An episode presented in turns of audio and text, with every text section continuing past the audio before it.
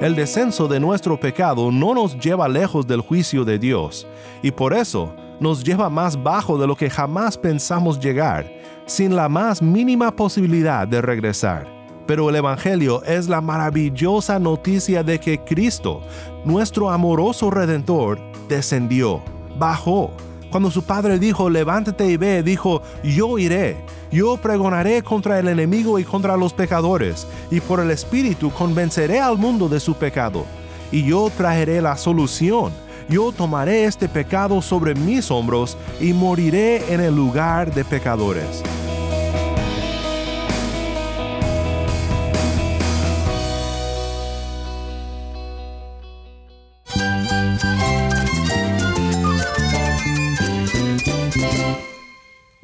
Cristo es todo para mí. Mi Salvador, mi amigo, mi guía. Cristo es mi verdad. Es nuestra guía, nuestro faro. Cristo es el Señor y Salvador. Nuestro protector, nuestro amparo, nuestra fortaleza. Es Jesús, el único que te lleva a Dios, el único camino, la verdad y la vida. No hay más ningún camino, es Jesús. Estás escuchando a El Faro de Redención. Cristo desde toda la Biblia para toda Cuba y para todo el mundo.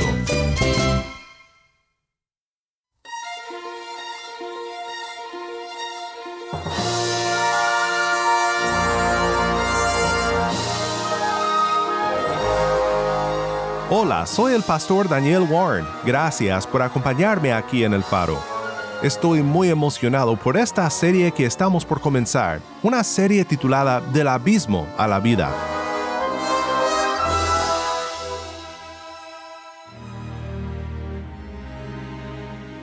En esta serie estaremos estudiando el libro de Jonás, una de las mejores historias de la Biblia. Es emocionante, perturbadora, llena de intriga y llena del Evangelio.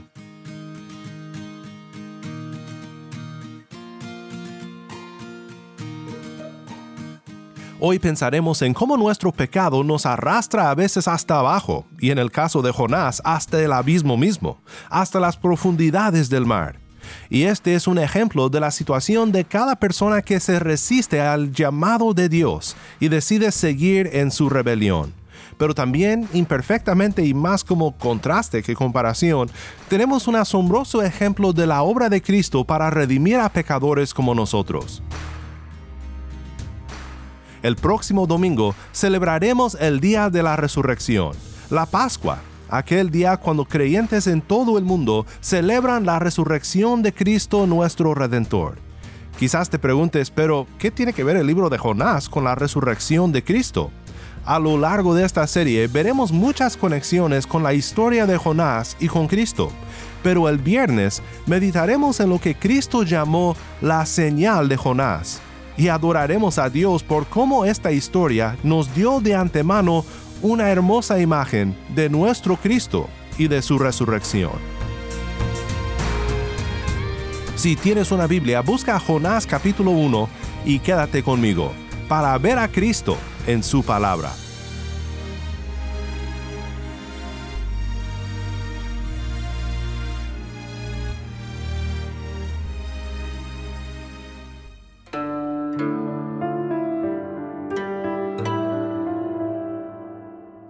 ¿Hasta qué punto te llevará el pecado y la rebelión contra Dios? ¿Y hasta qué punto irá el Salvador para rescatarnos?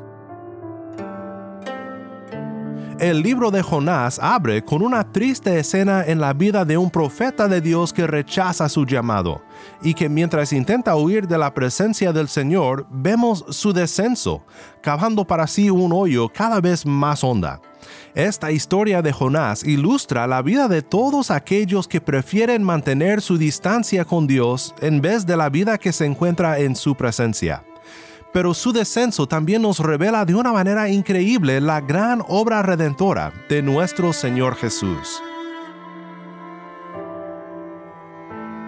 La palabra del Señor vino a Jonás, hijo de Amitai. Levántate, ve a Nínive, la gran ciudad, y proclama contra ella, porque su maldad ha subido hasta mí. Jonás se levantó, pero para huir a Tarsis lejos de la presencia del Señor. y descendiendo a Jope, encontró un barco que iba a Tarsis. Pagó el pasaje y entró en él para ir con ellos a Tarsis, lejos de la presencia del Señor. Esto fue Jonás 1, 1 al 3. En estos primeros versículos del libro leemos sobre el llamado de Dios a Jonás, la palabra de Dios que le llegó con una tarea. La tarea era ir al pueblo enemigo de Israel y pregonar contra ellos el juicio de Dios. Y no solo contra cualquier pueblo enemigo, sino contra Nínive.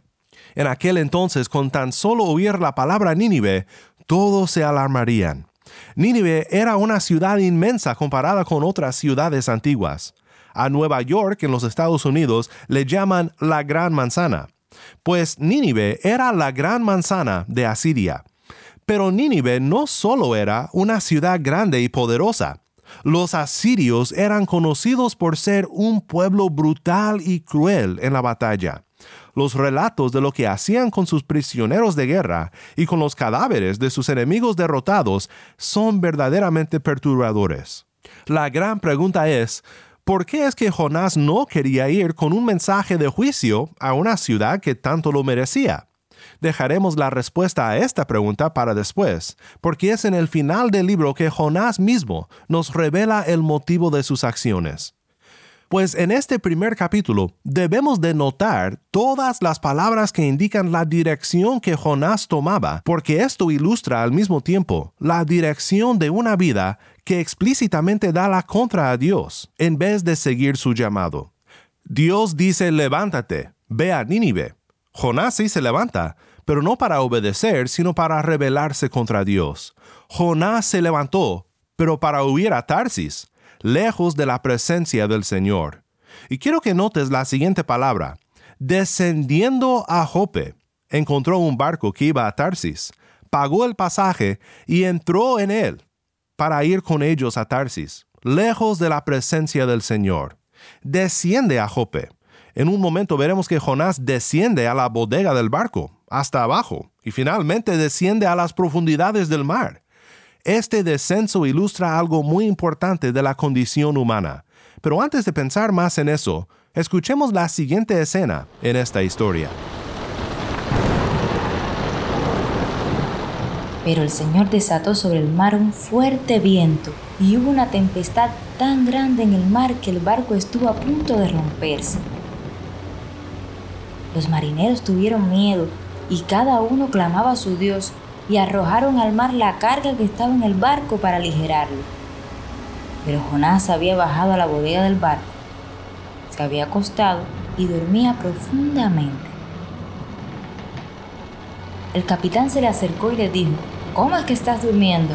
Levántate, invoca a tu Dios, quizás tu Dios piense en nosotros y no pereceremos. Y cada uno dijo a su compañero, venga, echemos suerte para saber por causa de quién nos ha venido esta calamidad. Y echaron suertes y cayó la suerte sobre Jonás. Entonces le dijeron, decláranos ahora por causa de quién nos ha venido esta calamidad. ¿Qué oficio tienes? ¿Y de dónde vienes? ¿Cuál es tu tierra y de qué pueblo eres? Él les respondió, soy hebreo y temo al Señor Dios del cielo, que hizo el mar y la tierra. ¿Notaste cómo al comenzar la historia repetidamente escuchamos las palabras lejos de la presencia del Señor? Pues esta escena abre recordándonos que es un error imaginar que hay un lugar donde Dios no nos ve y donde Dios no responderá a nuestros pecados. Jonás se dirige a Jope, que queda en la dirección opuesta de Nínive y muy lejos de Israel. Pero Jonás no puede huir de Dios porque como él bien sabe, Dios no solo es el Dios de Israel, sino el Dios de toda la tierra. Soy hebreo y temo al Señor Dios del cielo, que hizo el mar y la tierra. Quiero preguntarte a ti, ¿estás cometiendo el mismo error que Jonás?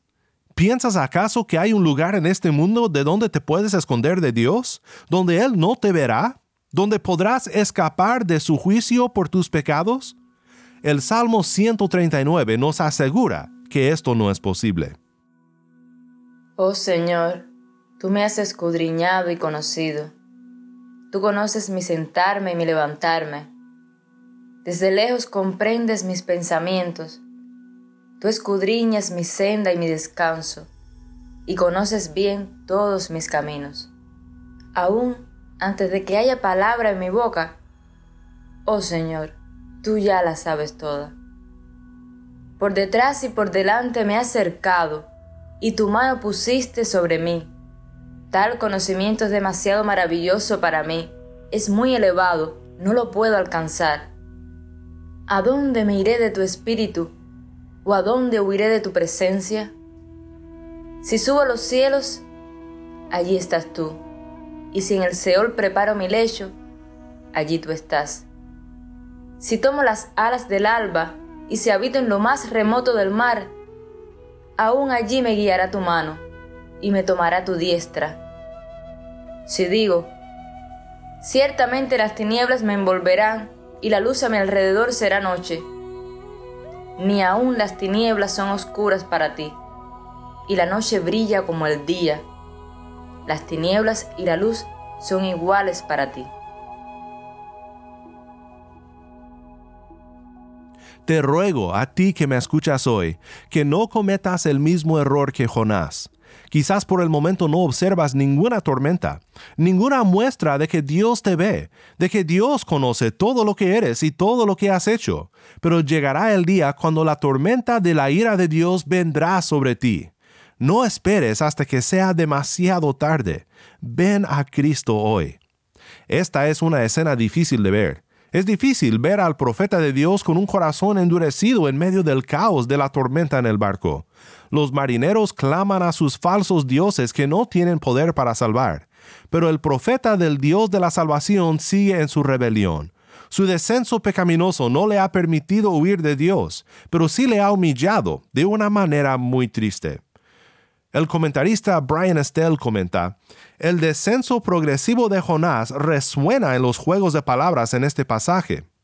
En el versículo 3, Jonás descendió a Jope, o en hebreo, Bayered, y luego descendió Bayered en el barco. Ahora en el versículo 5, Jonás ha descendido de nuevo, en hebreo Yarad, para entrar en un dulce sueño, Bayeradam.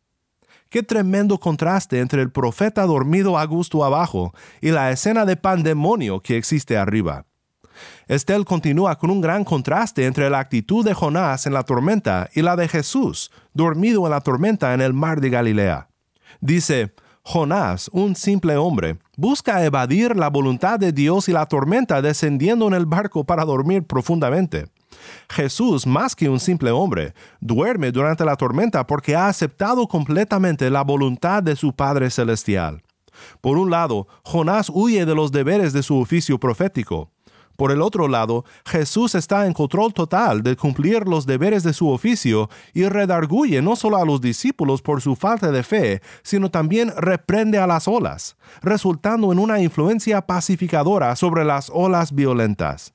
Esta comparación revela un contraste, la gran brecha entre el Creador Redentor y la criatura. Sabias palabras, profundas observaciones sobre cómo vemos a Cristo aún en la rebelión de Jonás. Escuchemos ahora el resto de esta historia tan triste, porque el descenso de Jonás aún no ha terminado. Los hombres se atemorizaron en gran manera y le dijeron, ¿qué es esto que has hecho? Porque ellos sabían que él huía de la presencia del Señor, por lo que él les había declarado. Ellos le preguntaron, ¿qué haremos contigo para que el mar se calme alrededor nuestro? Pues el mar se embravecía más y más. Y él les respondió, tómenme y láncenme al mar, el mar se calmará alrededor de ustedes, pues yo sé que por mi causa ha venido esta gran tempestad sobre ustedes. Los hombres se pusieron a remar con afán para volver a tierra firme, pero no pudieron, porque el mar seguía embraveciéndose contra ellos. Entonces invocaron al Señor y dijeron, Te rogamos, oh Señor, no permitas que perezcamos ahora por causa de la vida de este hombre, ni pongas sobre nosotros sangre inocente, porque tú, Señor, has hecho como has deseado. Tomaron pues a Jonás y lo lanzaron al mar y el mar cesó en su furia, y aquellos hombres temieron en gran manera al Señor, ofrecieron un sacrificio al Señor y le hicieron votos. Y el Señor dispuso un gran pez que se tragara a Jonás, y Jonás estuvo en el vientre del pez tres días y tres noches. Muchísimo está pasando en esta última escena de la historia. La declaración de Jonás y el temor a Dios de los marineros, que probablemente no era un temor y arrepentimiento verdadero, pero no tenemos tiempo para profundizar en ello. ¿Y qué tipo de pez tragó a Jonás? ¿Y lo habrá tragado vivo o muerto? Pues esta última pregunta sí merece un comentario. Como veremos después de nuestra serie, Jesús revela que la historia tiene todo que ver con su muerte y resurrección. Pero decir que Jonás murió en el pez, aunque es posible, no es la interpretación más fácil. Si Dios puede ordenar a un animal marino para que se trague al profeta mientras desciende a lo profundo del mar, puede preservar también vivo al profeta en la panza del pez, donde como veremos en el siguiente estudio, Jonás ora a su Dios. Sea como sea, lo más importante es cómo Jonás representa a Cristo de una manera imperfecta pero hermosa en esta historia. Jacques Ellul dice lo siguiente. En este punto, Jonás toma el rol del chivo expiatorio, y el sacrificio que hace salva. El mar se calma, salva a los marineros humanamente y materialmente, y ellos no perecerían por culpa de él.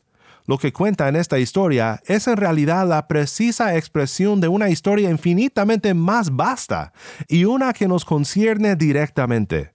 Lo que Jonás no pudo hacer, pero que su actitud pronuncia, fue hecho por Cristo Jesús. Él es quien acepta condenación total. Es solo por el sacrificio de Jesucristo que el sacrificio de Jonás es provechoso para la salvación. Es solo porque Cristo Jesús ha aceptado la maldición que la aceptación de Jonás tiene algo que decirles tanto a los marineros como a nosotros. Esto es maravilloso. El descenso de nuestro pecado no nos lleva lejos del juicio de Dios, y por eso nos lleva más bajo de lo que jamás pensamos llegar, sin la más mínima posibilidad de regresar. Pero el Evangelio es la maravillosa noticia de que Cristo, nuestro amoroso Redentor, descendió, bajó. Cuando su Padre dijo, levántate y ve, dijo, yo iré, yo pregonaré contra el enemigo y contra los pecadores, y por el Espíritu convenceré al mundo de su pecado. Y yo traeré la solución, yo tomaré este pecado sobre mis hombros y moriré en el lugar de pecadores. Lánzame al mar de tu ira de tu justicia, y calmaré este mar por siempre para todo aquel que por la fe viene a mí.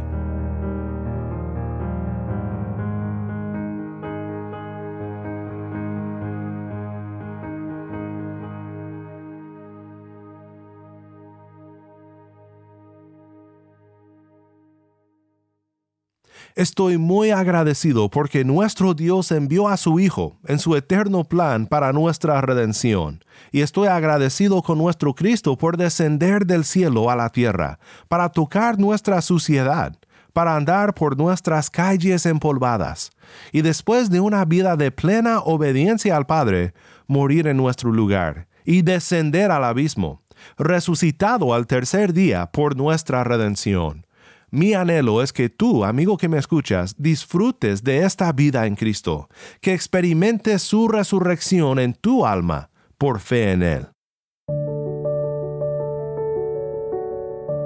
Oremos juntos para terminar. Padre Celestial, gracias te damos. Estamos tan agradecidos por nuestro Cristo, que abatió la tormenta, que recibió sobre sí mismo la tormenta que nosotros merecíamos por nuestros muchos pecados. Tú eres el Dios que ve, y no podemos huir de tu presencia. Ayúdanos a siempre vivir dispuestos a seguir tu llamado, a dejar nuestra rebeldía y a obedecer tu palabra. Padre, este domingo tus hijos en todo el mundo celebrarán el triunfo de tu gracia, la resurrección de nuestro Señor Jesús.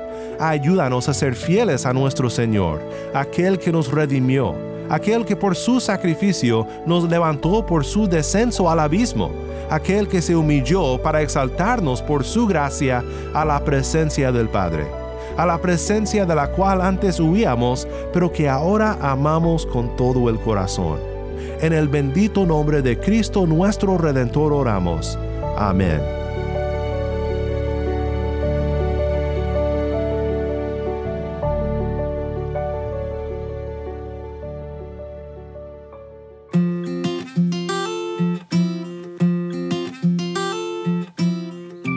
El Faro de Redención como programa radial fue ideado para Cuba, pero ha crecido a un nivel global y si estás en sintonía fuera de Cuba, te agradezco por pasar estos tiempos con nosotros estudiando temas que nos fortalecen en nuestro caminar cristiano. Para más información sobre este ministerio y sobre cómo tú puedes formar parte de nuestra misión, visita nuestra página web elfaroderedencion.org Nuevamente nuestra página web, elfaroderedencion.org.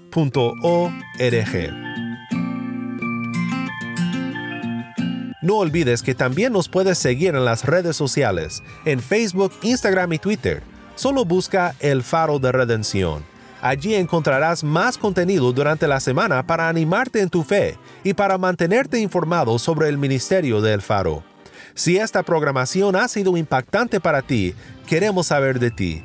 Puedes escribirnos al correo electrónico ministerio arroba el faro de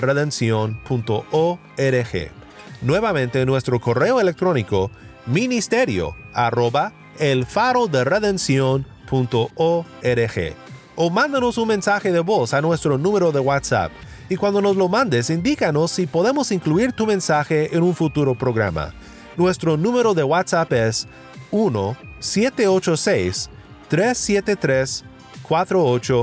1-786-373-4880. Nuevamente nuestro número de WhatsApp 1-786-373-4880.